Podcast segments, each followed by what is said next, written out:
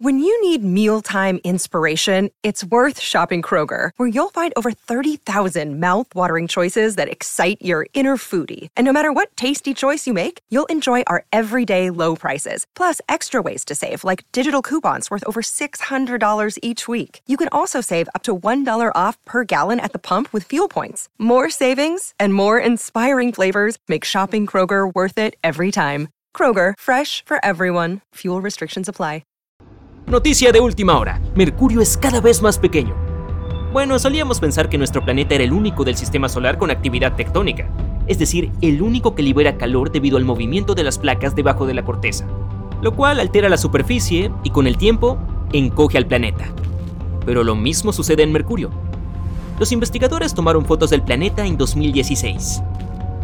Estas imágenes mostraban terrenos que recordaban a acantilados conocidos como escarpas de falla, como son relativamente pequeñas, el equipo cree que no se formaron hace mucho tiempo, lo que significa que Mercurio sigue contrayéndose, incluso 4.500 millones de años después de la aparición del sistema solar.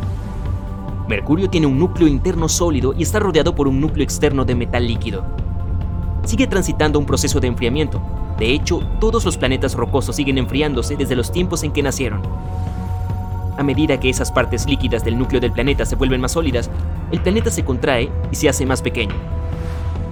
¿Por qué no vemos planetas titilando como estrellas? Si estuvieras en el espacio, no verías las estrellas titilando, pero sí puedes verlo en la Tierra debido a la atmósfera. Nuestro manto protector de aire refracta la luz de las estrellas, lo que la dispersa en zigzag. Y esto es lo que percibimos como titilación.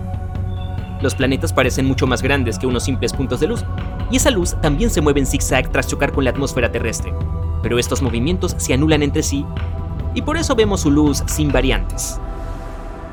Si llevaras un bloque de plomo a Venus, se derretiría como un bloque de hielo en nuestro planeta. La temperatura de la superficie de Venus alcanza los 482 grados centígrados. Incluso cuando los investigadores envían naves espaciales a Venus, no pueden soportar el entorno por mucho tiempo. Por ejemplo, una nave aterrizó allí en 1982 y solo consiguió permanecer dos horas, sin embargo, un equipo obtuvo las primeras imágenes en color de Venus y analizó parte del suelo del planeta. Los planetas chocan con asteroides, cometas, otros planetas y el resto de los cuerpos celestes que se mueven por el espacio, pero las galaxias también colisionan. La Vía Láctea, nuestra galaxia, está a unos 2,5 millones de años luz de Andrómeda, nuestra vecina más cercana, y están acercándose a una velocidad de 402.000 kilómetros por hora. ¡Wow! Es inevitable, un día chocarán y todo cambiará. Dos galaxias se fusionarán en una nueva y única, y algunos planetas y estrellas no sobrevivirán. Pero según las predicciones, esto no sucederá hasta dentro de 4 mil millones de años, tiempo suficiente para, bueno, hacer casi cualquier cosa. La combinación de la gravedad de nuestro planeta y la fuerza gravitatoria de la Luna provoca cambios en las mareas oceánicas, cuando saltas, eres arrastrado de regreso al suelo debido a la fuerza invisible que atrae las cosas entre sí. Llamada, adivina. Sí, tú sabes. Gravedad, eso es. La Luna tiene una masa 80 veces menor que la de la Tierra, pero aún así ejerce una atracción gravitatoria. Cuando nuestro planeta gira, la atracción gravitatoria de la Luna influye en la parte más cercana a la Tierra. Esto afecta a todo el planeta, pero la Tierra es más densa que el agua, por lo que vemos los efectos gravitatorios de la Luna solo en el agua siendo el resultado las mareas. En el lado opuesto de nuestro planeta, el más alejado de la Luna y donde la gravedad lunar es más débil, la marea es alta porque la Luna tira del resto de la Tierra hacia sí misma. ¿Y a qué crees que huele el espacio? Bueno, en realidad no se puede oler porque la nariz no funciona en el vacío. Pero los astronautas que trabajan a bordo de la EEI han dicho que notaron un aroma metálico particular en la superficie de sus trajes espaciales tras haber regresado a la nave. Lo compararon con el olor de los humos de soldadura. Otras cosas en el espacio también tienen un olor específico. Por ejemplo, hay mucho sulfuro de hidrógeno en la atmósfera de Urano, que huele a huevos podridos. Venus y Marte tienen un olor similar. La atmósfera de Mercurio es bastante escasa, por lo que no tiene mucho olor. En Júpiter, Depende de la parte de la atmósfera en que te encuentres. Algunas partes tienen altos niveles de amoníaco, por lo que se huele algo similar al líquido de limpieza. Otras partes tienen un olor parecido al del huevo, pero el resto huele a almendras amargas. Mm, y no querrás oler eso, créeme.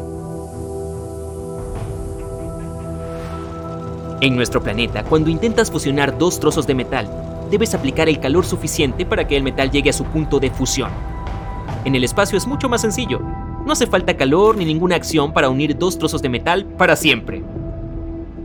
Es algo que conocemos como soldadura en frío. Ocurre cuando los trozos de metal se deslizan unos sobre otros. Tienen capas de óxido protectoras. En la Tierra eso impide que se fusionen.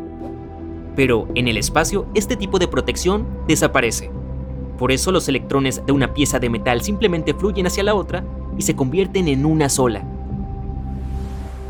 Hay rocas espaciales por toda la Tierra. En 1996, un geólogo encontró una roca en el desierto del Sahara. Tras estudiar su composición, los científicos se dieron cuenta de que no habían visto nada similar antes, ni siquiera en otros planetas o meteoritos. Una teoría afirma que esta roca es incluso más antigua que nuestro sistema solar, tenía una combinación específica de elementos que probablemente era característica de las primeras nebulosas solares. Plutón fue degradado de planeta a planeta enano, en parte debido a otro planeta enano llamado Eris.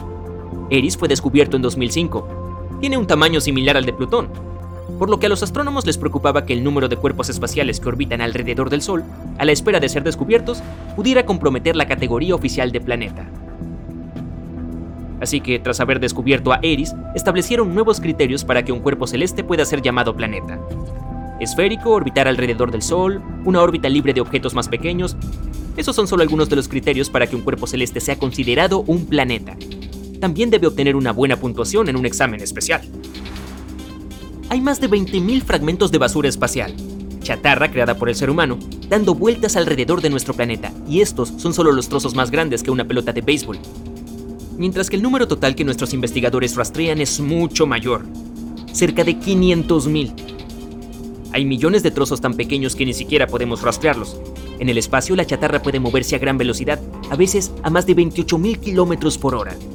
Eso significa que hasta los objetos más pequeños, como un poco de pintura, pueden dañar una nave espacial operativa.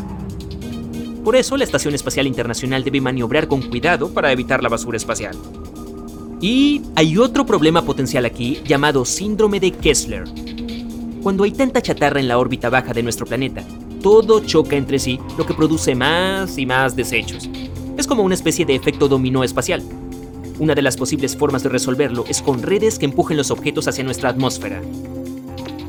Y así podríamos limpiar al menos parte de la basura espacial. Neptuno tiene una luna bastante interesante, llamada Tritón nos recuerda un poco a Plutón por su composición similar, pero también tiene una órbita retrógrada. Tritón es probablemente uno de los objetos helados provenientes del cinturón de Kuiper. Es probable que en algún momento la gravedad de Neptuno lo haya atrapado y transformado en su propia luna. Tritón ha estado orbitando en torno a Neptuno desde entonces, en dirección opuesta a la de su planeta anfitrión. Una de las características más interesantes de Tritón son sus géiseres que entran en erupción. Hay agua en dos lunas de Saturno. La primera, Encélado, tiene todo un océano de agua salada. Y a juzgar por algunas moléculas orgánicas complejas, incluso podría haber señales de formas de vida. Pero esto es solo una teoría que aún nadie puede confirmar. Titán, la otra luna, también podría tener indicios de vida. Cualquier lugar del espacio que tenga sustancias químicas con carbono y agua es un hogar potencial para algún tipo de ser vivo. ¿Cuál es el planeta más frío del sistema solar? es probable que tu primera idea sea Neptuno, ya que es el planeta más alejado del Sol. Pero en realidad es Urano. Está 20 veces más lejos del Sol que nosotros. La temperatura promedio en la cima de sus nubes. Eso es lo que llamamos temperatura de la superficie en los gigantes gaseosos ya que no tienen una superficie sólida, es de menos 193 grados centígrados, suficiente para provocarte una grave quemadura por congelación. Los planetas que están tan alejados del Sol no reciben mucho calor, por lo que parte de ese calor proviene de su núcleo. Eso es análogo al hecho de que el núcleo de nuestro planeta es más caliente que la superficie, pero no es suficiente. Por eso tanto Neptuno como Urano son fríos. Sin embargo, Neptuno tiene metano en su atmósfera.